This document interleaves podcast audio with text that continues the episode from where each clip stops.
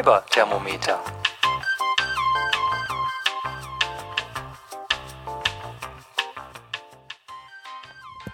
Hallo zusammen. Schön, dass ihr auch zur zweiten Folge vom Fieberthermometer wieder eingeschaltet habt. Ich muss sagen, ich habe mich ganz, ganz, ganz, ganz, ganz, ganz doll über das viele Feedback gefreut, das ich bekommen habe. Danke an alle, die auf Reverie im Forum gepostet haben oder auf dem Fieberthermometer-Blog oder auf Twitter. Und außerdem ein dickes Dankeschön an Micha von More Than Words, die eine Hörempfehlung im Blog abgegeben hat. Was ich ja extra cool finde, ist, dass die Nachfragen, die ich bekommen habe, eigentlich schon Themen für die nächste Sendung generiert haben. Ähm, Conny hatte eine Frage zu Strick- und Spinn-Chinesisch. Das hat sogar eine eigene neue Rubrik eröffnet, nämlich Lost in Translations. Und Frau Kakis Frage, welche Spinnräder ich habe, ähm, füllt mir wundersamerweise die Rubrik Spinnen. Und ähm, so kann das eigentlich gerne weitergehen. Also wer von euch Themenvorschläge hat oder irgendeine Idee, was er gerne mal hören möchte, dürft ihr alle gerne bei mir abgeben. Ich finde das total klasse, wenn sich quasi der Notizzettel von alleine füllt mit Themenideen. Nicht, dass ich nicht auch eigene hätte, aber es ist doch irgendwie besonders schön, wenn es von euch kommt. Gut, jetzt gucke ich mal hier auf meinen Zettel. Was habe ich denn heute an Themen dabei? Da gibt es so ein bisschen dies und das am Anfang. Dann habe ich was zum Thema Stricken, Spinnen, ähm, Fiberthermometer unterwegs, den Pick des Tages, dann die neue Rubrik Lost in Translations und auch heute habe ich wieder einen Fototipp dabei. Dies und das. Äh, für die im letzten Mal erwähnte UFO-Problematik, die offenbar ja nicht nur mich, sondern auch ziemlich viele andere von uns anfällt, gibt es jetzt Heilung vom Team Yeti. In der Podcast-Gruppe auf Deutsch hat die Manu vom Stadtland Wolle Podcast ein Forenthema aufgemacht, nämlich UFO November. Und hier kann man ein oder mehrere UFOs nominieren, die man dann im November fertig stricken will. Jetzt habe ich ja das Problem, dass ich noch so das ein oder andere Geschenkeprojekt dazwischen schieben muss. Aber trotzdem fand ich das irgendwie super cool und habe mal meine Retangolo-Socken gemeldet. Ähm, das sind Socken aus äh, selbstgesponnenem und an denen kaue ich jetzt schon seit Juli herum und irgendwie werden die und werden die nicht fertig. Also das ist für mich eigentlich total untypisch, weil wenn immer ich selbstgesponnenes Garn in der Hand habe, dann, dann kriege ich richtig Stricklust und normalerweise flutschen mir die Projekte nur so von den Nadeln. Dabei ist das leider nicht so. Ich bin mir nicht sicher, ob es am Muster liegt, ob es an der Wolle liegt oder irgendwie an allem zusammen oder daran, dass die Wolle eigentlich zu dünn ist. Ich habe nämlich ähm, das so dünn ausgesponnen, dass es noch sogar knapp unter Sockenwollstärke liegt. Und irgendwie passt das hier nicht. Die dauern ewig. Und jetzt habe ich sie nominiert und jetzt hoffe ich, dass ähm, mir das genug Tritt in den Hintern gibt, dass ich die dann bis Ende November auch fertig bekomme, trotz der Zusatzprojekte und trotz der Umzugsvorbereitung.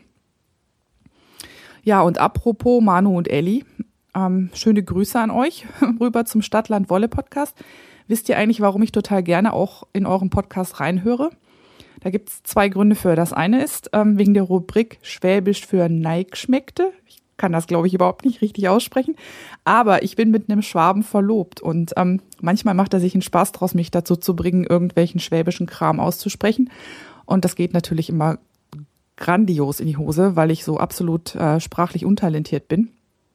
Ähm, und äh, dem habe ich dann ein, zwei Sachen mal vorgespielt und er sagte immer, ach, bei uns sagt man das ganz anders, weil ihr seid ja da aus der schwäbisch-bayerischen Ecke und er ist aus der Horb-Tübinger Ecke und das ist natürlich wieder alles anders, aber das ähm, sorgt doch regelmäßig für Gesprächsstoff und das finde ich immer ganz, ganz witzig. Ähm, normalerweise tauschen wir uns über Nerd-Podcasts aus und nicht über Strick-Podcasts. Und da ist es jetzt so ein Punkt, wo ich dann auch mal mit einzelnen Inhalten aus Strick-Podcasts beschäftigen kann. Finde ich total klasse. Und zweitens, sprecht ihr ja häufiger über glutenfreies Kochen. Und zum einen, ähm, ja, ist das für mich interessanter geworden, weil ich mich seit einiger Zeit ähm, mit vermindertem Kohlenhydrategehalt ernähre. Das heißt, ich lasse sehr, sehr häufig in Anführungszeichen klassischen Mehle weg und äh, viele Rezepte, die ich dann mache, sind tatsächlich dann am Ende glutenfrei. Aber zweitens ist meine Schwiegermama ins B nicht nur Schwäbin, sondern hat auch Zöliakie. Und sie betreibt deshalb schon seit Jahren ein Online-Kochbuch, in dem ca. 900 glutenfreie Rezepte zu finden sind. Das ist äh, Trudels glutenfreies Kochbuch und ich glaube, ich verlinke das mal in den Show Notes, so zum Thema glutenfrei. Ähm, das triggert bei mir halt auch immer was. Und ich gucke dann ganz oft rüber, kenne ich das schon, was ihr da macht oder ähm, ist das was Neues? Und da ich eh unglaublich gerne und viel koche, was man leider auch meiner Figur sieht, ähm, bin ich immer total happy, wenn ihr Rezepte postet. Ähm, vor allen Dingen, ich, ich lebe ja jetzt zuckerfrei, ne? aber dieses Gänseblümchen Nutella. Mm.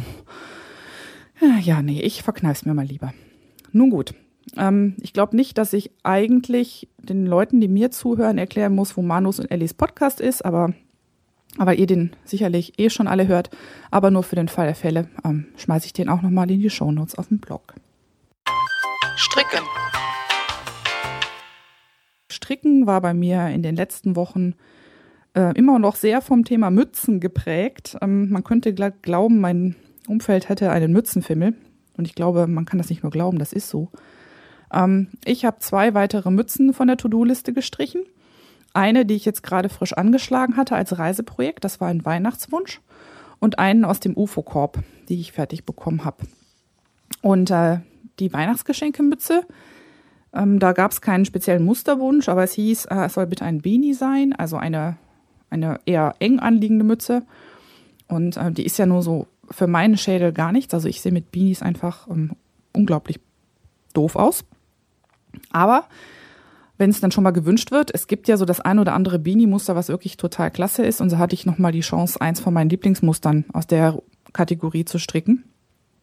Und das ist die Fortnite von Jared Flood alias Brooklyn Tweet. Die finde ich unheimlich schön. Sie sieht irgendwie klasse aus und sie strickt sich auch irgendwie quasi wie von selbst. Also das liegt vielleicht am Muster oder daran, dass sie, ähm, dass sie so eindeutig geteilt ist in verschiedene Sektionen. Also die untere Hälfte der Mütze ist kraus rechts. Die obere ist ein Strukturmuster so aus Rippen mit verzopften Hebemaschen. Und zusätzlich, was ich bei dieser Beanie besonders klasse finde, ähm, ist im Muster beschrieben, wie man die Seiten oder beziehungsweise die hinteren Seiten mit Hilfe von verkürzten Reihen ähm, um, die um die Ohren rum etwas tiefer ziehen kann. Und das führt dann dazu, dass man zwar eine gut sitzende Beanie hat, die auch eindeutig nach Beanie aussieht, aber trotzdem die Ohren kuschelig warm hält, was ja nicht bei jeder Mütze von der Form so gegeben ist. Und ähm, die habe ich jetzt gestrickt aus Malabrigo Rios und das war so ein blau-grau-braun melierter Strang. Total schön. Mit Nadelstärke 5,5 geht das auch wie der Wind. Und dann habe ich noch einen kontrastierenden Rand in Senfgelb dran gemacht und das poppt richtig und finde ich äh, großartig. Und das Rios, das ist, oh, toll weich. Das ist einfach nur so ein richtiger Kuschelmerino. Und die habe ich mir irgendwann mal aus Toronto mitgebracht. Da gibt es ja so geile Wolleläden. Und das war so ein Souvenirstrang, der aber seitdem irgendwie munter in meinem Stash vor sich hin schlief. Und jetzt ist er verstrickt und wartet auf Weihnachten.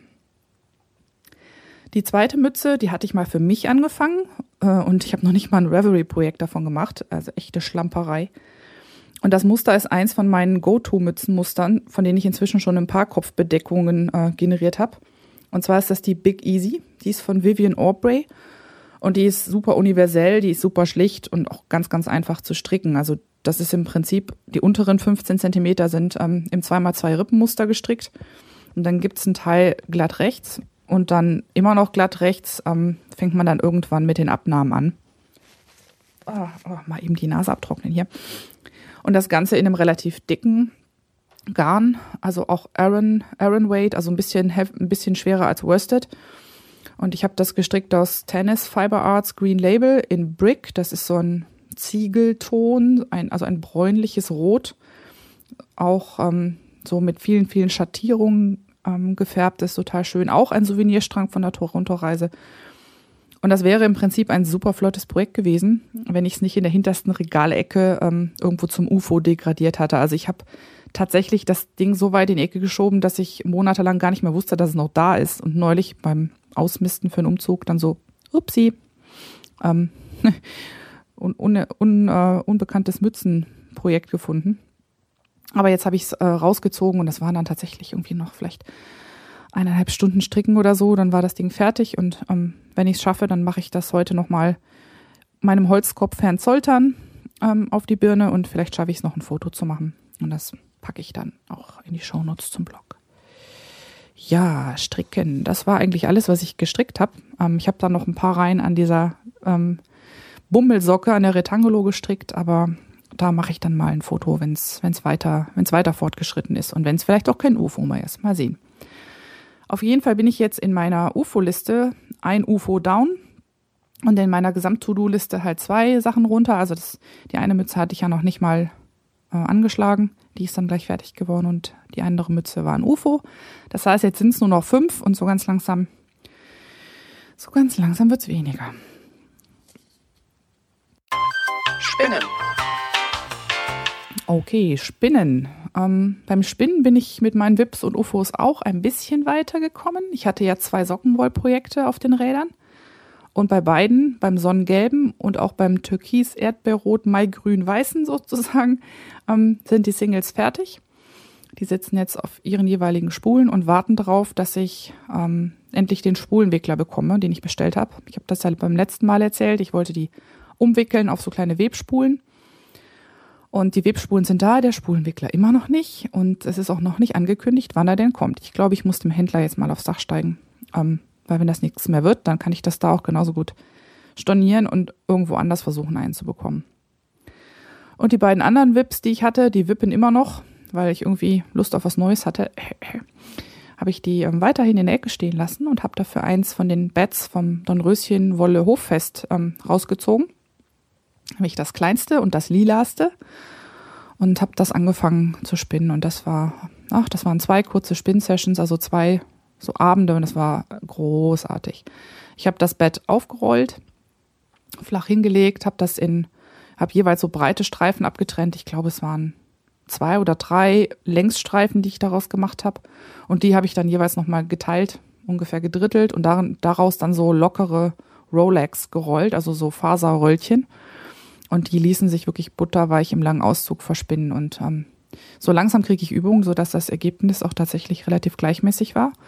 Und ähm, ja, das war so ein, eine von diesen Spinnerlebnissen, wo man dann, wo ich mich, nicht mal, wo ich mich dabei erwischt habe, dass ich so leise vor mich hinsumme beim Spinnen. Ähm, vor lauter Entspannung und, und Wonne darüber, wie gut das flutscht.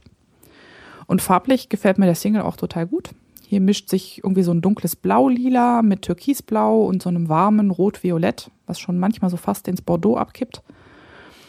Und ich hatte mich ja überreden lassen, als Kontrast ein bisschen so warm goldenes Firestar mit einzukadieren. Das sieht im Bett auch total klasse aus. Ähm, leider ist so Glitzergarn aber nicht mein Fall. Und im Single glitzert es jetzt doch halt relativ eindrücklich. Ich weiß noch nicht, wie es gezwirnt aussieht, das werde ich sehen. Ja, und dann muss ich mir überlegen, was ich mit dem fertigen Strang mache, weil, wie gesagt, Glitzergarn ist nicht so meins. Ich meine, vielleicht freunde ich mich damit ja noch an, ähm, vielleicht aber auch nicht. Und ähm, was aus dem fertigen Strang dann mal wird, muss ich mir noch überlegen. Vielleicht kommt auf irgendeinen Tauschtisch, vielleicht verlose ich ihn auch. Das äh, weiß ich noch nicht so ganz. Mal sehen. Gut, dann ähm, zu Kakis Spinnradfrage. Sie hat ähm, als Feedback auf die letzte Folge in Reverie gepostet, mich würde interessieren, welche Spinnräder du hast. Weil das konnte man ja schon aus dem letzten Mal raushören, dass es da vielleicht mehr als eins gibt. Und ähm, ja, ich muss auch gestehen, dass ich mir eine kleine Herde zugelegt habe. Und das, obwohl ich ursprünglich mal dachte, ähm, dass eigentlich kein Mensch mehr als ein gutes Spinnrad braucht. Aber Fehlanzeige, weil wenn man mal ganz ehrlich mit sich ist, kauft man ja manch, manche Sachen nicht nur, weil man sie braucht, sondern eigentlich, weil man sie will.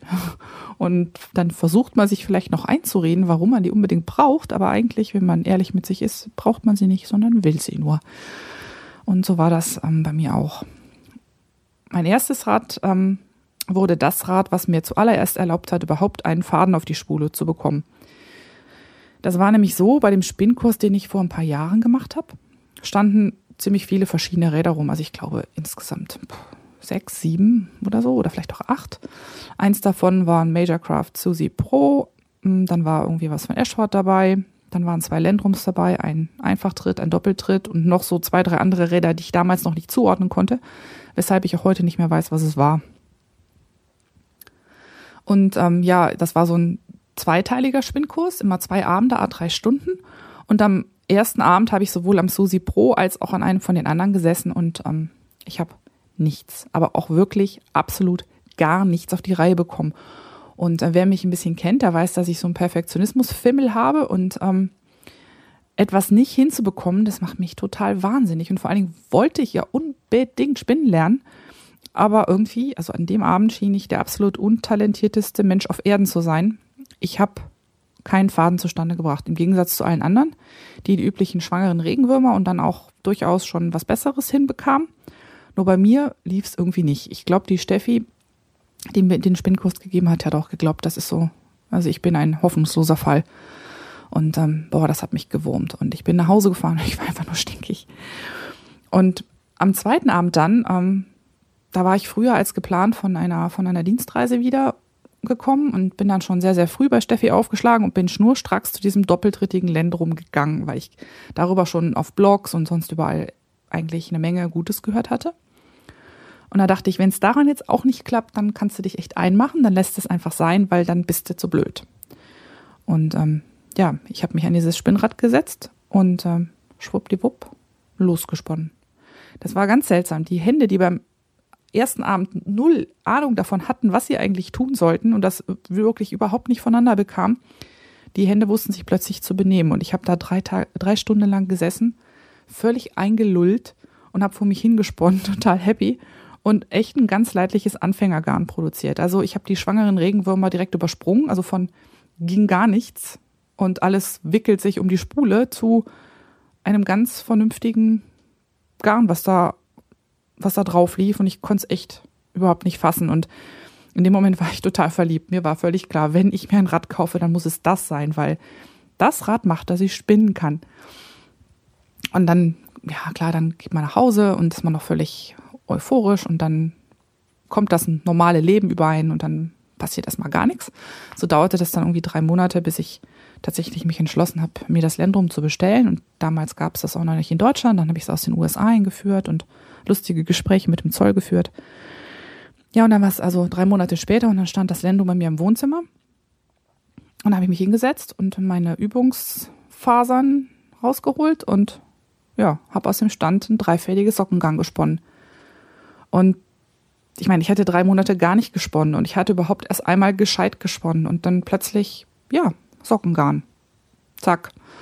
Und das Wunder, weil das ist eins, das schreibe ich bis heute dem Rad zu. Ähm, das ist einfach, dieses Rad ist einfach das Gegenteil von zickig. Es tut einfach genau das, was es soll. Es klappert nicht, es ruckelt nicht, es ist total sauber verarbeitet, es steht robust und standfest und es ist auch noch total vielseitig. Also eigentlich kann man, wenn man dieses Komplettpaket bestellt, da gibt es ja so ein, habe ich überall, dass man da noch so den, den äh, Zwirnflyer mit dazu bekommt und außer dem normalen Flyer noch den schnellen. Und wenn man das hat, dann kann man damit eigentlich alles spinnen. Also Lacegarn, schwangere Regenwürmer, Artian. Ähm, und wenn man wirklich nur ein einziges Rad will, dann ist das Lendrum sicherlich keine schlechte Wahl. Es ist nicht das billigste Rad am Markt, aber es ist halt irgendwie das. Ja, also für mich ist es halt einfach ein super unkompliziertes Rad und eins, was mir von Anfang an den Spaß am Spinnen ähm, hochgehalten hat, weil es einfach nie Probleme gemacht hat. Und das ist irgendwie bis heute so. Wenn ich was Neues ausprobiere, was ich überhaupt noch nie gemacht habe, dann mache ich das immer am Lendrum. Weil das Rad einfach für mich das ist, was. Ja, ich muss halt nicht lange fiddeln. Ich kann alles total leicht einstellen und es ist super responsive und es tut. Ist vielleicht nicht das hübscheste Rad auf dieser Welt, aber ähm, ist genial. So, und dann dachte ich, lange Zeit, also mindestens so zwei Jahre, dass das jetzt eigentlich genug wäre, spinnradtechnisch und dass äh, ich mehr auch nicht brauche. Und dann hat mich der Spinnbug so heftig angefallen wieder. Also bis dahin hatte ich dann auch schon mal ab und an gesponnen, aber dann plötzlich wollte ich eigentlich ständig nur spinnen. Und dann kam dieses Spinnradgas auf. Also Gas, das ist so ein Begriff, den wir in der Foto-Community, also in der Foto, bei den Foto-Hobbyisten häufiger benutzen. Und Gas steht für Gear Acquisition Syndrome. Und ähm, dann habe ich dummerweise mitgekriegt, dass Gord Lendrum ähm, außer dem aufrechten Spinnrad, also dem Bock, auch noch ein sächsisches Spinnrad im Angebot hat. Also wie wir in Deutschland sagen würden, eine Ziege. So ein Rad, wo der Spinnflügel nicht über dem Schwungrad, sondern daneben angebracht ist. Und irgendwie habe ich dann doch angefangen, von so einem schnellen Produktionsrad zu träumen. Und das dann noch von Lendrum mit der üblichen ähm, funktioniert einfach Methode. Na, das wäre echt was, habe ich gedacht. Und dann habe ich die Händlerin kontaktiert, von der ich mein allererstes Lendrum hatte und habe nachgefragt und Ergebnis war, ja, für das Lendrum Saxony gibt es eine Warteliste von wenigstens fünf Jahren. Und ähm, sie sagte, Herr Lendrum kommt schon nicht nach, ähm, die, die Aufrechten zu produzieren, weil der hat wohl auch nicht jetzt ewig viele Mitarbeiter, sondern es ist ein recht kleiner Laden. Und äh, ja, dann habe ich mich erstmal auf die Warteliste setzen lassen. Aber das Gas arbeitete weiter und in meinem Kopf ging es um und ich wollte unbedingt so ein großes Rad. Dann habe ich gesurft und gesucht und in diversen Spinnradforen geguckt und da stand dann immer, naja, ähm, eigentlich so gut wie ähnlich zu dem Landrum Saxony gibt es noch das Schacht Reeves. Und das wäre eigentlich so vom Spinngefühl und von der Funktionsweise dem quasi identisch. Ja, und ähm, habe ich gedacht, hm, naja, mal drüber nachdenken und äh, dreimal drüber schlafen und nochmal drüber nachdenken. Und ähm, dann zog Anfang des Jahres bei mir ein 30 Zoll Schacht Reeves in Kirsche ein, ohne dass ich das jemals Probe gefahren hätte. Und das hat dann auch so 100 Gramm Merino gebraucht, bis wir uns aneinander gewöhnt hatten. Aber jetzt kommen wir prächtig miteinander aus. Und das ist ein super tolles, wunderbares, rasant schnelles Rad. Also das ist inzwischen mein Go-To-Rad, wenn ich abends nach der Arbeit zum Runterkommen mal eine Runde spinnen muss. Es ist irgendwie leise, es ist schnell, es ist präzise und ähm, ja, sozusagen meine zweite große Spinnradliebe. Die Ziska vom ähm, von der urbanen Spinnstube, die hat das ja auch und ähm, sie wird das wahrscheinlich bestätigen. Das ist irgendwie ein super tolles Rad. Ja, und dann, ähm, als hätte das noch nicht gereicht, ist dann jetzt inzwischen Nummer drei bei mir. Das ist ein Little Gem von Majorcraft. Und das ist eigentlich nur deshalb zu mir gezogen, weil ich mir in den Kopf gesetzt habe, äh, mal mehr Spinnkurse zu belegen und also das werde ich vielleicht nächstes Jahr auf jeden Fall ähm, beim Treffen der Handspinngilde versuchen zu verwirklichen. Und außerdem würde ich tot, tot, tot, total gerne mal ähm, auf ein Spinnretreat in die USA fliegen. Weil im Geheimen träume ich ja von einem Spinnkurs bei äh, Judith Mackenzie McCune oder bei Sarah Anderson. Als ob sich da nicht schon hunderte andere vor mir registrieren würden. Aber wenn ich das mal machen möchte, dann braucht es ein Spinnrad, mit dem man auf jeden Fall alles spinnen kann, was also vielseitig ist und am besten eins, was ins Handgepäck passt. Und ursprünglich habe ich deshalb auf ein Luet Victoria gezielt, weil es halt super klein ist. Ich glaube, das ist mit das kleinste. Neben diesen Pocket Wheels und den, und den Roadbugs. Und das äh, Luet Victoria ist außerdem, ja, relativ gesehen ein, ein günstigeres Rad. Und dann, ähm, ja, leider fanden das Victoria und ich beim Probetreten überhaupt nicht zueinander. Das war gut, dass ich da das erste Mal überhaupt was wirklich richtig Probe getreten habe. Ähm, das äh, ist zwar kein spulengetriebenes Rad, sondern auch ein flügelgetriebenes Rad, was ja bei Luette ähm, lange Zeit eher selten war. Aber es hatte trotzdem für mich gefühlt irgendwie einen sehr ruppigen Einzug, der sich nicht so, nicht so präzise ähm, regulieren ließ, wie ich das gerne wollte. Und ja, vielleicht war es auch einfach nur die Chemie. Auf jeden Fall die Chemie von Vicky und mir, die passt irgendwie nicht zusammen. Und ähm, das war dann beim Little Gem aber Gott sei Dank ganz anders. Das habe ich dann auch Probe getreten. Und es ist nicht ganz so klein. Das ist nur für inneramerikanische Flüge handgepäcktauglich. Aber es faltet sich immerhin so klein zusammen, dass man es einfach in so einen großen Koffer legen kann zwischen die Klamotten. Sorry. Und ähm, ja, so hatte ich dann mein Reiserad gefunden.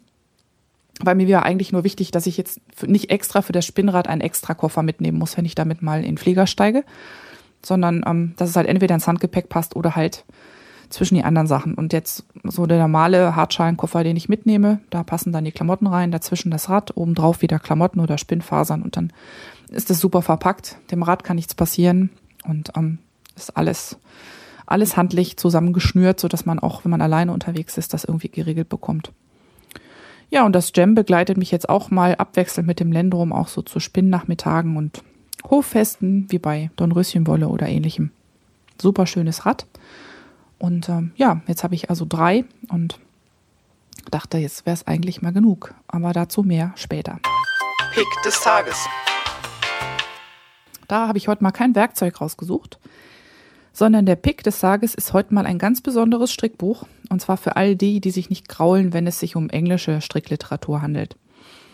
Und zwar ähm, ist das das also das Buch ist ein Ergebnis aus einem Kickstarter-Projekt, das ich auch unterstützt habe. Das heißt ähm, The Knit Sonic Stranded Colorwork Sourcebook. Und das hatte ich dann vor zwei Tagen endlich in der Post. Und äh, Wer von euch schon mal häufiger Brenda Danes Podcast Cast On gehört hat, der ja jetzt leider ähm, ausläuft, der kennt die Autorin vielleicht. Es handelt sich um die dort häufiger mal erwähnte Felix. Und Felix ist eine Abkürzung für Felicity. Also die Autorin heißt Felicity Ford. Und in diesem Knit Sonic Stranded Color War Sourcebook zeigt sie auf, wie man eigentlich so aus ganz alltäglichen visuellen Eindrücken, also zum Beispiel von Häusern, die man sieht, von Ziegelmauern, von Gebäckschachteln, von Pflanzen oder sogar in dem Fall von Obstkuchen, ähm, Inspiration ziehen kann für farbige Strickmuster. Also für diese, was man so Vereilmuster nennt. Und äh, sie entwirft dafür fast schon sowas wie ein System und beschreibt, ähm, was einem als Inspirationsquelle dafür dienen kann, wie man daraus eine Farbpalette ableitet und wie man daraus Muster ableitet und die dann halt auch aufzeichnet. Das finde ich äh, super spannend. Also wird ganz viel auch mit, so mit Buntstiften hantiert und so. Und sie beschreibt die Auswirkungen dann, wenn man die Muster gefunden hat, ähm, was Schattierungen damit tun. Wenn man also Wolle in verschiedenen Farben aussucht für das Muster, was funktioniert zusammen und was funktioniert nicht. Und was passiert eigentlich bei bestimmten Schattierungen und Kontrastverhältnissen der Farben dann mit dem Muster? Also was passiert, wenn man ähm, Farben wählt, die keinen hohen Kontrast zueinander haben? Und was, was passiert, ähm, was passiert dann mit dem Muster? Funktioniert so ein Muster dann noch, funktioniert es nicht mehr? Und das, das zeigt sie sehr schön auf. Und selbst wenn man irgendwie nie vorgehabt hätte, eigene Muster zu entwickeln, so ist das Buch irgendwie trotzdem cool, finde ich, weil es eine super tolle Hilfe für das Anpassen von solchen Mehrfarbmustern, von solchen Vereilmustern auf eigene Farbvorlieben hat. Also das passiert einem ja mal, dass man irgendwie einen super coolen Pulli sieht, der oben vielleicht so eine Passe hat, so in mehrfarbig, mit so einem Norweger Muster drin. Und man sagt sich, okay, Muster toll, aber Farben sind gar nicht meine. Und wenn man das dann austauschen will, dann braucht es schon so ein bisschen Erfahrung, um rauszufinden, welche Farben gut miteinander funktionieren. Und an der Stelle gibt einem das Buch echt eine Hilfestellung ähm, dabei, nicht welche Farben gut passen, sondern wie man die Farben so auswählt, dass sie passen. Ähm, und dann das Ganze exerziert sie dann durch an ähm, drei Beispielen, also an Things, Places und Plants, also an Dingen als Inspirationsquelle, an Plätzen und an Pflanzen und zeigt dann, wie das System von Inspiration, Auswahl Farbpalette, Muster finden, schattieren und dann am Ende Maschen und Musterproben, wie das ähm, für die einzelnen Beispiele funktioniert. Sie hat in dem Muster, äh, in dem Muster, sie hat in dem Buch auch Beispielcharts und erläutert, ähm, wie man von diesen Maschen und Musterproben dann ähm, Kleidungsstücke entwirft, also wie man sowas auf zum Beispiel Socken oder Handschuhe überträgt. Und ähm, ja, ich, es ist ja schon ein bisschen bekannt, dass ich halt ähm, als zweites Hobby quasi Fotografie habe. Und für die Fotografin in mir ist dieses Buch halt echt doppelt beeindruckend. Ja, zum einen ist es einfach ähm, grafisch wunderschön gemacht. Und äh, Felicity lässt sich bei der Übersetzung von Eindrücken Drücken halt relativ oft von ziemlich genialen Fotos inspirieren.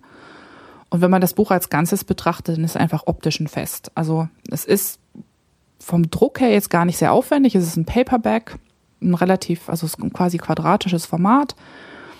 Ähm, ist ein relativ schmaler Band, aber er ist einfach, also vom Layout her ist er genial, von der Informationstiefe und Informationsdichte ist es total klasse. Also ich finde das Buch rund, rundrum gut gelungen. Und wer gerne mehrfarbig strickt, der wird nach der Lektüre wahrscheinlich auch mit anderen Augen durch die Welt gehen. Also ich vermute, man fängt an, überall Muster zu sehen. Und ähm, ich werde euch in den Shownotes mal die Webseite zum Buch verlinken.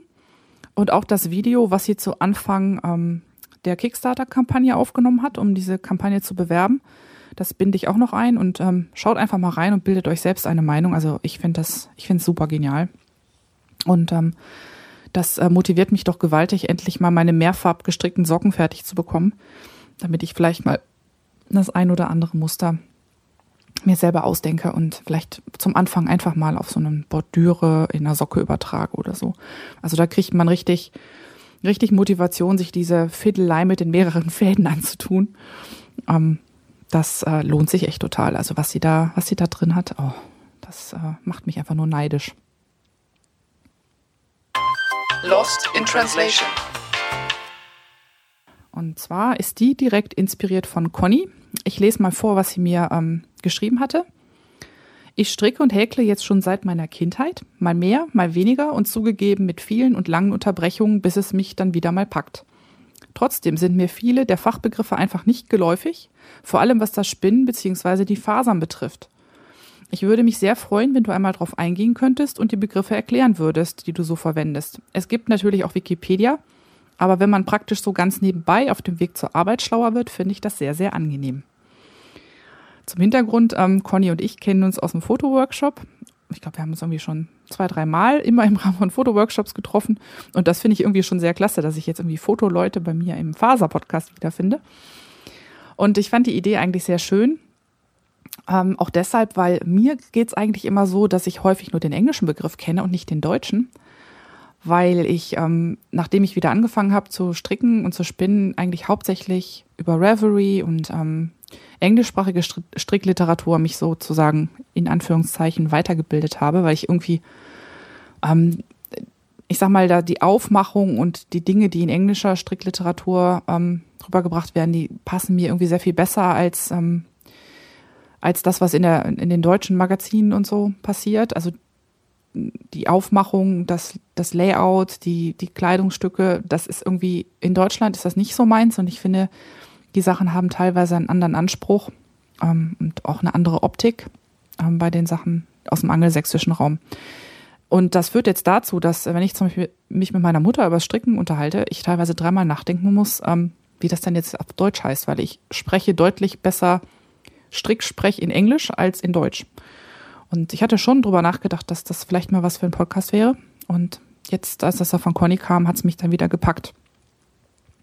Das Problem finde ich nur, gerade wenn es um Spinnbegriffe geht, dass man eigentlich überhaupt nicht eine Sache rauspicken kann, sondern dass das so eine Kaskade von Dingen hinter sich herzieht, die man eigentlich erklären müsste. Ähm, und deshalb bitte ich um Verzeihung, wenn ich da nicht immer gleich so, ein, so eine Riesenkette draus mache, weil das würde dann auch den Podcast sprengen. Also ich versuche mir mal ein oder zwei Begriffe rauszugreifen und wenn da dann was äh, ungesagt bleibt, dann greife ich das vielleicht später auf. Aber Alleine wenn man über einen Spinnbegriff anfängt, dann findet man beinahe kein Ende mehr. Ich habe mir dann für heute mal, weil es heute wieder vorkam und was beim letzten Mal vorkam, das Wörtchen Rolag ausgesucht, weil ich vermute, dass das eins von den Wörtern gewesen sein könnte, an denen die Conny hängen geblieben ist. Also, was ist ein Rolag? Das ist wieder so ein typischer Begriff, den wir aus dem englisch-amerikanischen Spinnsprech sozusagen adoptiert haben. Ein Rolag ist eigentlich nichts anderes als eine relativ locker gewickelte Wurst, sage ich mal, oder Rolle aus Wollfasern. Und zwar aus solchen Fasern, die in einer kadierten Vorbereitung vorliegen. Also kadierte Vorbereitung, mal abgesehen vom Werkzeug, bedeutet eigentlich, dass die Fasern nicht hundertprozentig parallel zueinander liegen, sondern dass sie auch so ein bisschen, also in so einem Spinnflies liegen die Fasern teilweise auch ein bisschen chaotisch zueinander, nicht, nicht unbedingt immer rechtwinklig, aber auch nicht hundertprozentig mit dem Lineal aneinander ähm, parallel ausgerichtet. Und wenn man jetzt diese kadierte, also diese, diese Teile ähm, Spinnflies aufrollt, dann passiert beim Rollen folgendes. Die Fasern wickeln sich relativ lose kreisförmig um eine gedachte Längsachse. Das heißt also, ich habe dann, ja, man kann das so ein bisschen, wenn man durch das Rolex einen Zahnstocher schieben würde oder ein, oder ein, ein äh, Essstäbchen, dann hätte man halt rund um dieses Essstäbchen die Fabern, Fasern so spiralförmig angeordnet. Und wenn man jetzt aus einem Rolex heraus spinnt, dann zieht man die Fasern so aus der Mitte raus. Und das heißt, die sind spiralförmig ausgerichtet, wenn der Drall vom Spinnrad reinläuft. Und das Ergebnis ist ein Garn, das ein bisschen mehr Luft einschließt, als eins, bei dem die Fasern hundertprozentig parallel ausgerichtet sind. Was dann dazu führt, dass das Garn zwar weniger robust ist, Dafür ist das Gestrick aber meistens wärmer, klar, weil mehr Luft eingeschlossen wird und ähm, auch etwas leichter. Und ähm, wenn immer ich sage, dass ich ähm, etwas im langen Auszug verspinne, dann tue ich das halt meistens aus einer kadierten Vorbereitung und sehr, sehr häufig halt aus solchen Rollen, aus solchen Rolex. Eigentlich ähm, ist ein Rolex nur ein Rolex, wenn es ähm, eine kadierte Vorbereitung von Handkarten ist, also diese Hand in Anführungszeichen Bürsten. Und wenn man davon dann halt das Vlies abnimmt und so Röllchen dreht, aber ähm, wie beim Spinnen das meistens so ist, es gibt halt immer zwei Extreme auf den Seiten des Spektrums und ähm, unheimlich viele Zwischendinge ähm, dazwischen, wie das so ist mit Zwischendingen. Und ähm, so, glaube ich, kann man inzwischen auch Rolex sagen, wenn man die aus einem Vlies dreht, was von einer Kadiermaschine gekommen ist. Und dann gibt es als Abwandlung noch die sogenannten Legs, also die falschen Rolex.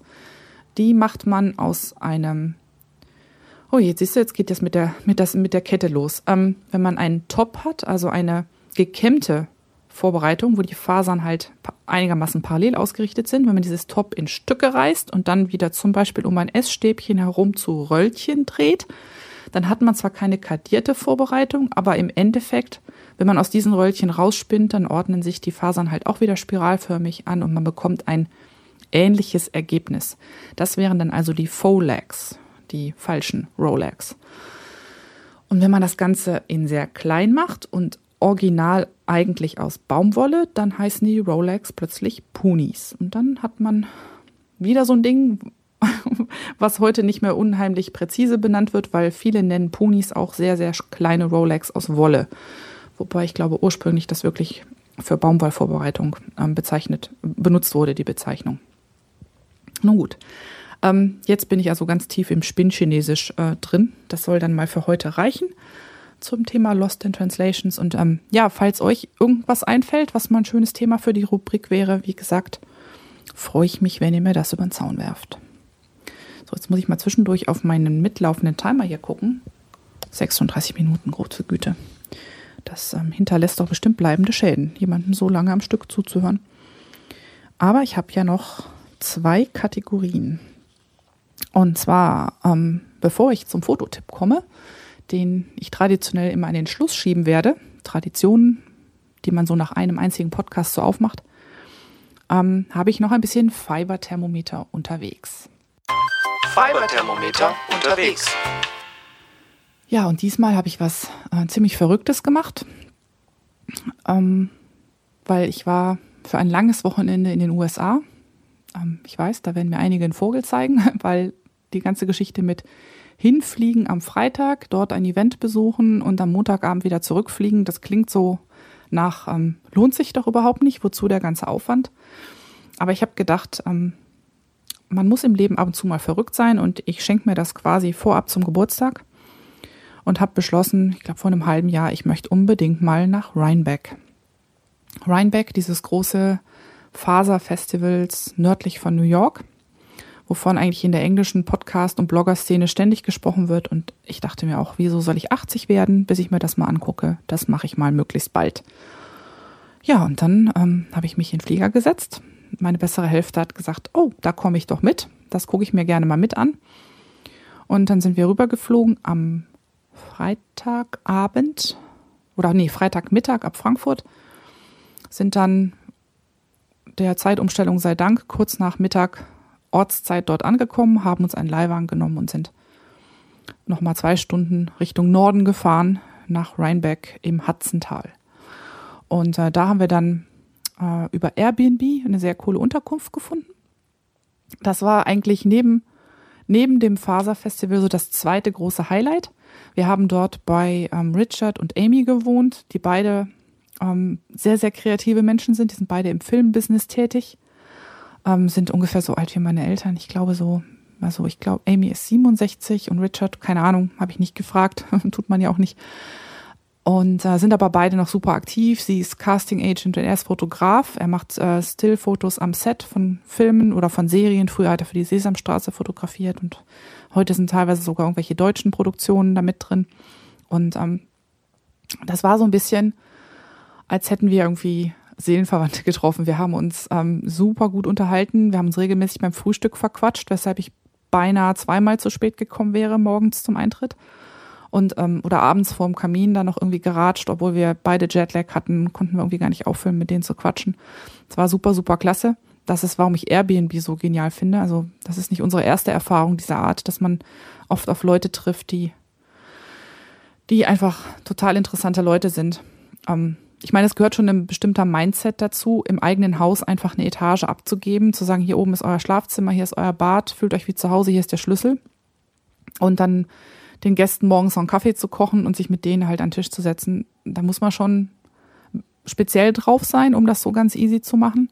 Und äh, das stelle ich halt bei unseren Gastgebern, die wir über Airbnb haben, auch fast immer fest, dass das irgendwie das ist mindestens so toll wie Sightseeing, ist halt wirklich ähm, auf den Reisen Menschen kennenzulernen und das kann man halt auf die Art und Weise ganz toll.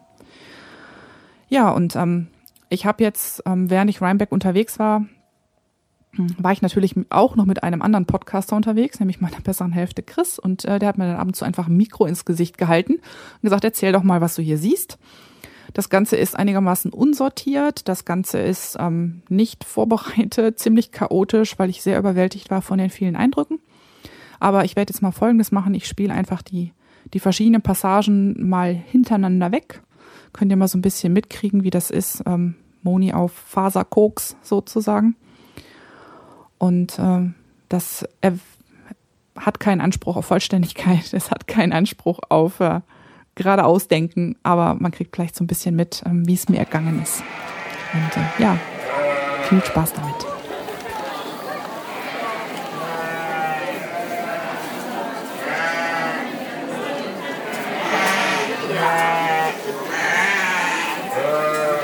Also ich bin gerade auf dem New York State Sheep and Wool Festival, also known as Rhinebeck. Und äh, was wir im Hintergrund hören, sind diverse vierbeinige Elemente, die gerade zum Teil geschoren werden. Also wir gehen gerade auf einen offenen Stall mit jede Menge, ja, soweit ich das sehe, sind das fast alles Schafe zu. Und vor uns steht eins, das wird gerade noch mit der Schere geschoren. Also nicht mit dem Rasierer, sondern richtig so schnipp, schnipp, schnipp, schnipp, schnipp.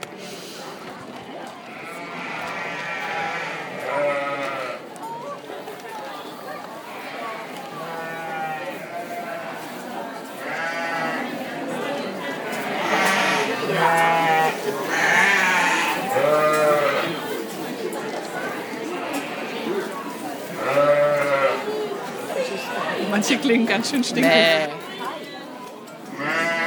Bah. Bäh.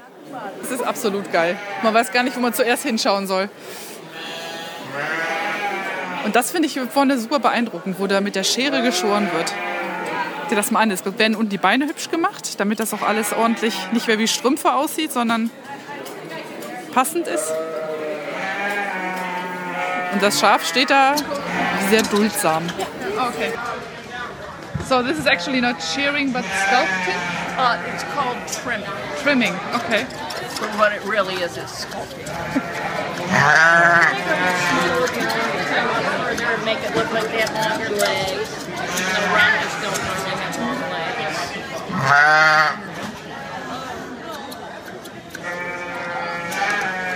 Wir bereiten das Schaf vor für, die, für den Wettbewerb. Also das ist, ein, das ist eine Sie, also eine, also in Englisch würde man You sagen. Ich habe keine Ahnung, wie das jetzt auf äh, Deutsch heißt. Also ein weibliches Schaf, ein Romney. Und die haben ja normalerweise etwas kürzere Beine im Vergleich zum Körper und deshalb wird die jetzt so frisiert in Anführungszeichen, dass die Beine ein bisschen länger aussehen, dass das Schaf auch ein bisschen hübscher ist für den Wettbewerb. Kriegt doch oben so die Locken ein bisschen gestutzt. Also es wird nicht wirklich geschoren, sondern das hat immer noch ziemlich dickes Fell, aber das wird jetzt alles sozusagen wie beim Friseur schön, schön zurechtgemacht und angelegt. Mag das Schaf das? Und ich sage, das Einzige, was, äh, was das Schaf momentan nervt, ist, dass es eigentlich zusammen, zurück zu seinen Artgenossen möchte. Aber sie ist daran gewöhnt, dass sowas passiert. Also das Schaf ist eigentlich nicht gestresst, sie ist nur ein bisschen genervt, weil sie eigentlich lieber rumstehen mit den anderen blöcken will.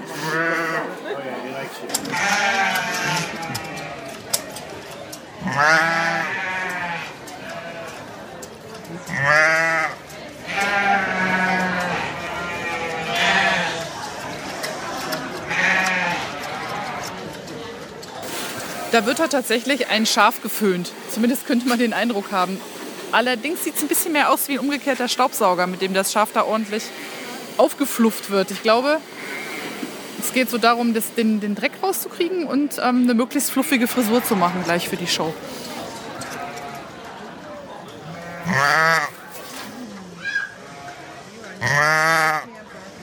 So, Moment, Moment. Erzähl mal kurz.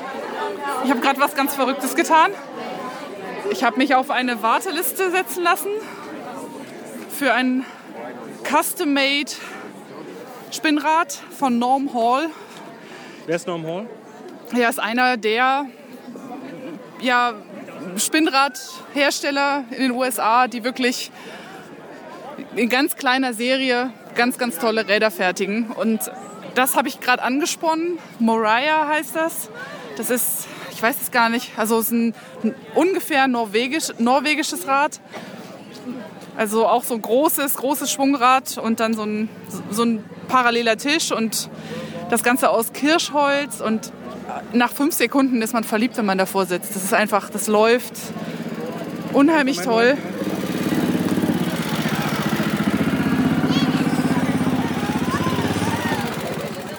Also ich nehme auch alles zurück. Es, es ist nicht fünf Sekunden, nachdem man dran sitzt, sondern den ersten Schuss Verliebtheit bekommt man schon, wenn man es anfasst. Das ist einfach Was ist das Besondere dran? Die Verarbeitung. Es ist einfach total glatt. Man fühlt keine Kante, man fühlt keine raue Stelle. Das, das ist perfekt und super schön verarbeitet. Und dann setzt man sich dran und spinnt es an, was ich allein schon toll fand. Also da steht ein Rad für viel, viel Geld rum und dann heißt es, ja, probier doch mal. Und dann probiert man es und nach fünf Sekunden ist es um ein Geschehen. Wie lange ist die Warteliste? Äh, ich glaube, das hat er gesagt, im Moment drei bis vier Jahre. Vielleicht sind es auch fünf. Er war mal bei sieben. Also er baut langsam ab. Das heißt, ähm, genug Zeit, um zu sparen. Und ich werde mir da jetzt so einen kleinen Budgettopf für anlegen, wo ich dann monatlich was hinschiebe. Und äh, das ist einfach, ist ein Traumrad. Besser, besser nicht ausprobieren, weil in dem Moment will man eins. Und das Schlimme ist, ich habe jemanden dabei, der immer nur sagt, mach doch, mach doch, mach doch, mach doch. Jetzt habe ich es gemacht.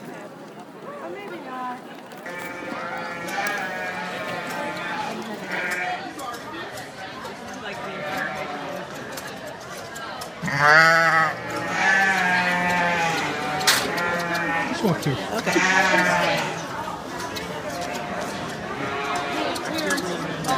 Ende erster Tag und Moni ist fix und fertig. Und Ende bedeutet auch nicht wirklich irgendwie 17 Uhr oder so, sondern ich glaube, wir haben jetzt irgendwie halb drei oder drei. Und bei mir ist so dieser Art Sättigungsgrad eingetreten, bei dem ich vor der schönsten Faser oder vor dem tollsten Garn stehen kann. Und es entlockt mir nur noch ein Schulterzucken. Insofern glaube ich, Zeit aufzuhören und jetzt irgendwo hinzugehen, wo man so bei einem großen Kaltgetränk was Leckeres verdrücken kann. Klingt nach einem Plan.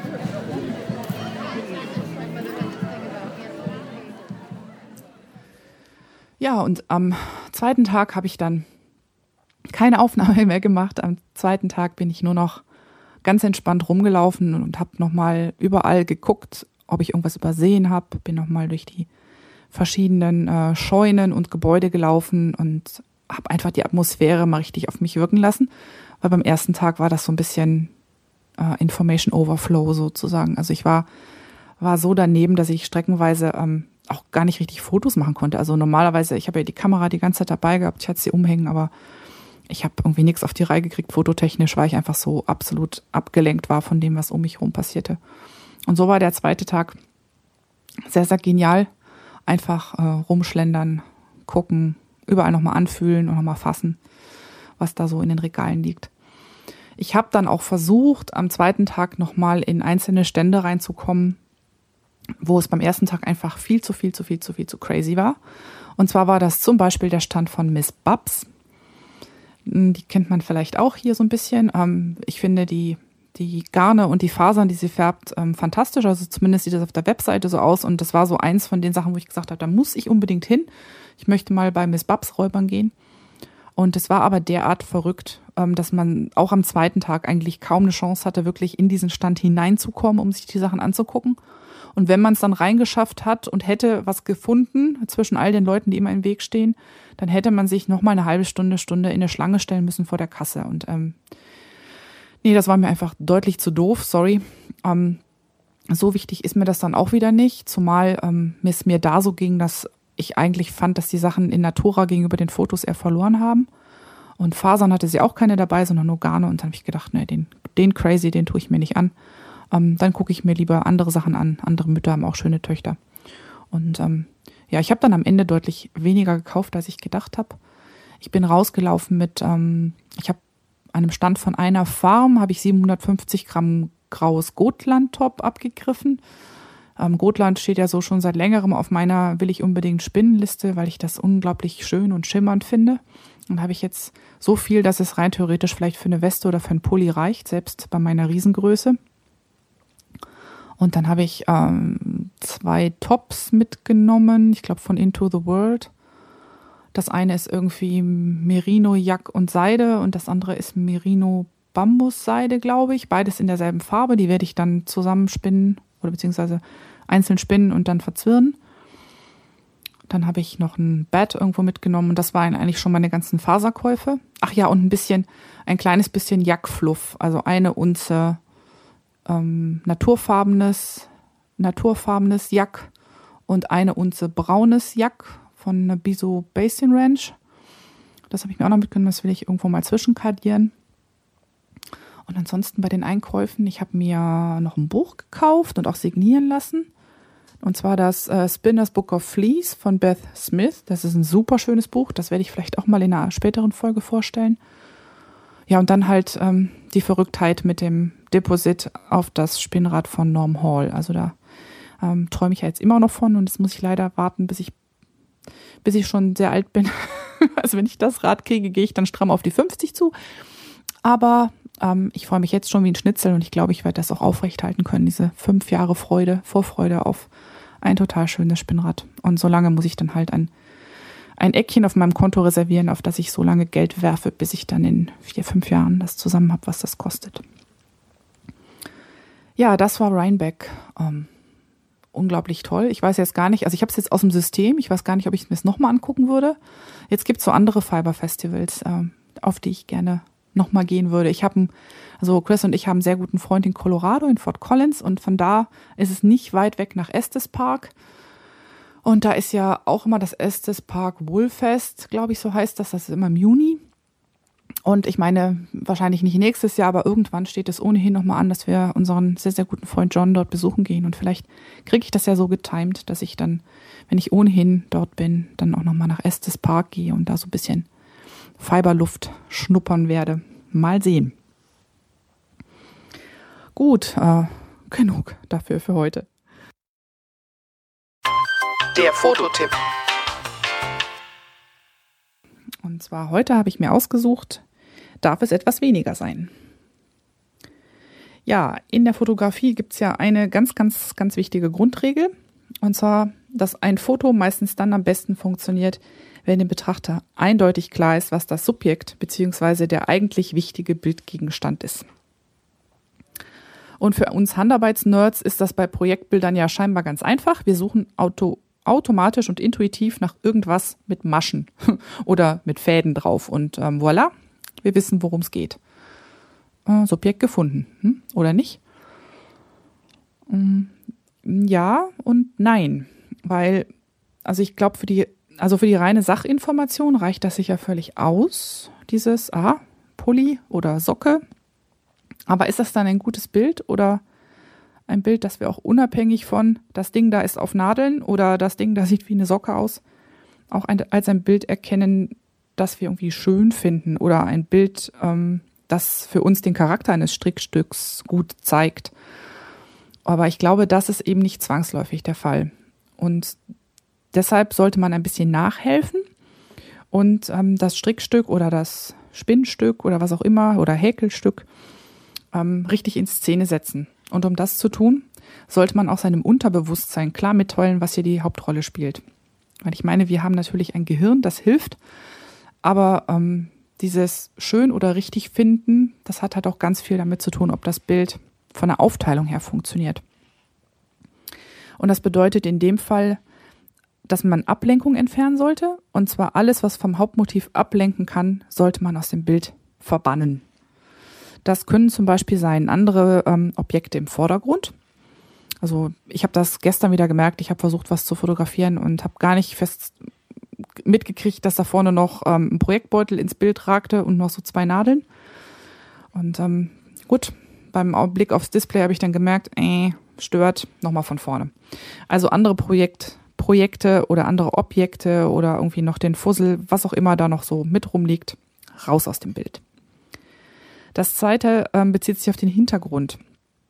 Wenn ich was fotografiere und im Hintergrund ähm, steht zum Beispiel ein rotes Buch oder irgendeine andere, irgendein anderes Ding in knalligen Farben, dann schreit das für das Auge ganz laut hier und dann wird das Auge immer zwischen dem Strickstück dass es vernunftweise sozusagen als das Objekt erkennt und dem Ding, was im Hintergrund hier schreit, immer hin und her pendeln. Das heißt, es kommt einfach nicht zur Ruhe auf dem eigenen Hauptgegenstand. Das heißt, man sollte auch schauen, dass man seinen Hintergrund so ruhig wie möglich bekommt. Das heißt also unruhige Hintergründe, wo viel passiert, wo es total busy ist, den sollte man eigentlich, sowas sollte man vermeiden. Und dann grundsätzliche Regel noch, ähm, man sollte so wenig ins Bild nehmen wie nötig oder wie möglich. Bei Bildern ist es nämlich so wie bei Texten. Ähm, ein guter Text ist nicht dann gut, wenn es nichts hinzuzufügen gibt, sondern wenn man nichts mehr weglassen kann. Und ähm, das gilt auch für ein gutes Bild. Also Prinzip immer, je weniger ihr im Bild habt, mit äh, umso weniger müsst ihr euch beschäftigen und vernünftig anordnen. Das heißt, das macht es für euch einfacher und es macht es für den Betrachter einfacher. Ja, und beim Aufräumen des Hintergrunds, da gibt es jetzt zwei grundsätzliche Taktiken. Also zum einen erstmal einen geeigneten Hintergrund suchen. Das ist ähm, zum Beispiel was, warum ich meine Sachen häufiger mit rausnehme in den Garten, weil ich dann eine Efeuwand habe, vor die ich Sachen stellen kann. Ähm, und dann habe ich halt so einen grünen, einigermaßen einförmigen Hintergrund. Das hilft. Eine schöne Mauer könnte ein guter Hintergrund sein. Oder man kann auch mal den Untergrund zum Hintergrund machen, zum Beispiel von oben fotografieren. Das funktioniert dann ganz gut, wenn man zum Beispiel einen schönen Tisch hat oder einen tollen Holzfußboden oder so. Muss man vom jeweiligen Untergrund abhängig machen. Also manche Kachelböden in Badezimmern wären dann eher nicht so sexy, aber das wisst ihr ja selbst am besten, wo ihr was Passendes habt. Äh, die zweite Taktik, ähm, besonders gerne angewendet, ist es, den Hintergrund unscharf zu machen. Und das geht am besten mit einer Kamera, die ein Objektiv hat, bei dem man die Blende möglichst weit aufmachen kann. Und also möglichst weit auf bedeutet, es fällt viel Licht rein. Das bedeutet, dass auch die Zeit, mit der man fotografiert, also die Verschlusszeit kürzer wird und die Gefahr zu verwackeln auch nicht so hoch ist. Und für die Blendenöffnung gilt die Regel, je weiter die Blende auf ist, desto kleiner ist die Blendenzahl. Also eine Blende von 1,8 ist zum Beispiel weiter offen als eine Blende von 5,6. Und je weiter die Blende beim Fotografieren auf ist, desto unschärfer wird der Hintergrund und desto besser eignet der sich als Hintergrund für so ein Motiv, weil er weniger ablenkt vom Vordergrund. Wenn ich also zum Beispiel Bilder von meinen Spulen am Spinnrad mache, dann versuche ich das meist ähm, so zu tun, dass ich die Blende so weit aufmache, dass die Singles auf der Spule noch scharf sind und der Rest aber schon in die Unschärfe verschwindet. Also der Rest vom Spinnrad, der Rest von der Spule, alles, was nicht wichtig ist, darf unscharf werden. Und da muss ich da ein bisschen rumprobieren. Meistens steht die Blende so zwischen 2,8 oder 4,5. Also irgendwo so dazwischen. Dieses Spiel mit der geringen Schärfentiefe funktioniert natürlich am besten, wenn man das Glück hat, mit einer Spiegelreflexkamera zu fotografieren. Denn wie unscharf der Hintergrund bei bestimmten Blendenöffnungen wird, ist halt eben nicht alleine von der Blende abhängig, sondern leider auch von der Größe des Kamerasensors. Und mal zum Vergleich, bei einer Spiegelreflexkamera ähm, hat ein Sensor ungefähr die Größe von einer halben Streichholzschachtel. Und bei einer Smartphone-Kamera, zum Beispiel bei einem Android oder bei einem iPhone, ist der Sensor, naja, um und bei so groß wie ein Fingernagel vom kleinen Finger. Das ändert sich jetzt streckenweise ein bisschen. Also es gibt jetzt Kameras, wo das schon etwas größer wird. Aber so, so dazwischen, zwischen Fingernagel kleiner Finger bei den Telefonen und halbe Streichholzschachtel bei den größeren Spiegelreflexen, Dazwischen bewegen sich die Sensorgrößen und bei den meisten Kontaktkam Kompaktkameras ist der Sensor auch relativ klein. Und deshalb ist es schwierig mit Kompaktkameras, selbst wenn die das zulassen, dass man die Blende sehr weit aufmacht, ist es echt schwierig, manchmal so den Hintergrund unscharf zu bekommen. Aber auch dafür gibt es einen Trick. Wenn man nämlich eine Kompaktkamera mit einem Zoom-Objektiv hat, also was dann so schön rein und raus fährt, dann kann man auch einfach weiter vom Objekt weggehen und dafür weiter reinzoomen weil dann kommt man in den Telebereich des Objektivs. Und Teleobjektive haben auch die Angewohnheit, ähm, Vordergrund und Hintergrund stärker voneinander zu trennen. Und das ist dann auch eine Möglichkeit, mal so ein Stück weit Unschärfe in den Hintergrund zu bekommen, um den Vordergrund besser zu gewichten. Ja, das wäre also, das wäre also der Fototipp von heute, der Trick, der Trick mit der Schärfe und der Trick mit dem weniger ist mehr. Also versucht euch zu konzentrieren, auf das, was wirklich das Ding ist, was ihr rüberbringen wollt in dem Foto. Und ähm, manchmal ist es auch super hilfreich für den Betrachter, mal so ein bisschen ein paar Sachen anzuschneiden, weil der vervollständigt im Gehirn auch viele Dinge. Und ähm, wie wäre es denn auch mal ab und zu mit einem Detailfoto von einem schönen Muster oder so, was man dann quasi zu dem anderen Foto hinzustellen kann, um ein bisschen stärker zu zeigen, wie toll man das eigentlich gerade strickt und ähm, wie, wie gleichmäßig und wie schön die Wolle ist und solche Sachen. Also wirklich so ein Punkt, ähm, sich auf das Wesentliche zu konzentrieren bei den Fotos. Guti, ähm, ich glaube sogar, jetzt bin ich einigermaßen durch für meine, äh, was meine Themen für heute angeht. Bleibt mir nur noch, ähm, mich nochmal dafür zu bedanken, dass ihr mir so viel Feedback zur ersten Folge gegeben habt. Und ähm, solltet ihr wieder was loswerden wollen, freue ich mich, ähm, wenn ihr das bei mir abladet. Entweder in dem entsprechenden Thread in der Reverie-Gruppe Podcasting auf Deutsch oder unter fieber oder fiberthermometer.de, also Fieber ohne E. Da sind die Show Notes, da findet ihr dann alles zur Folge 2. Da gibt es Kommentare, da könnt ihr auch Feedback reinschreiben. Oder per E-Mail unter moni.fiberthermometer.de. Da könnt ihr mir die Sachen einfach per Mail zukommen lassen. Auf Twitter bin ich die Nahlinse, auf Reverie auch. Und ähm, seit heute, seit zwei Wochen und einem Support-Ticket bei iTunes gibt es auch endlich den Fiber Thermometer Podcast abonnierbar auf iTunes. Juhu. Hat ja auch nur zwei Wochen gedauert. Ich würde mich dann jetzt mal für heute verabschieden. Ich habe jetzt noch ein bisschen zu tun im ähm, Audio zusammenschnibbeln Podcast-Shownotes äh, schreiben. Und ähm, ich hoffe dann, ich höre euch bald wieder. Und ähm, ja, viel Spaß, habt noch einen schönen Restsonntag und eine tolle Woche mit viel Zeit zum Spinnen und Stricken. Ich empfehle mich sozusagen. Bis bald. Ciao.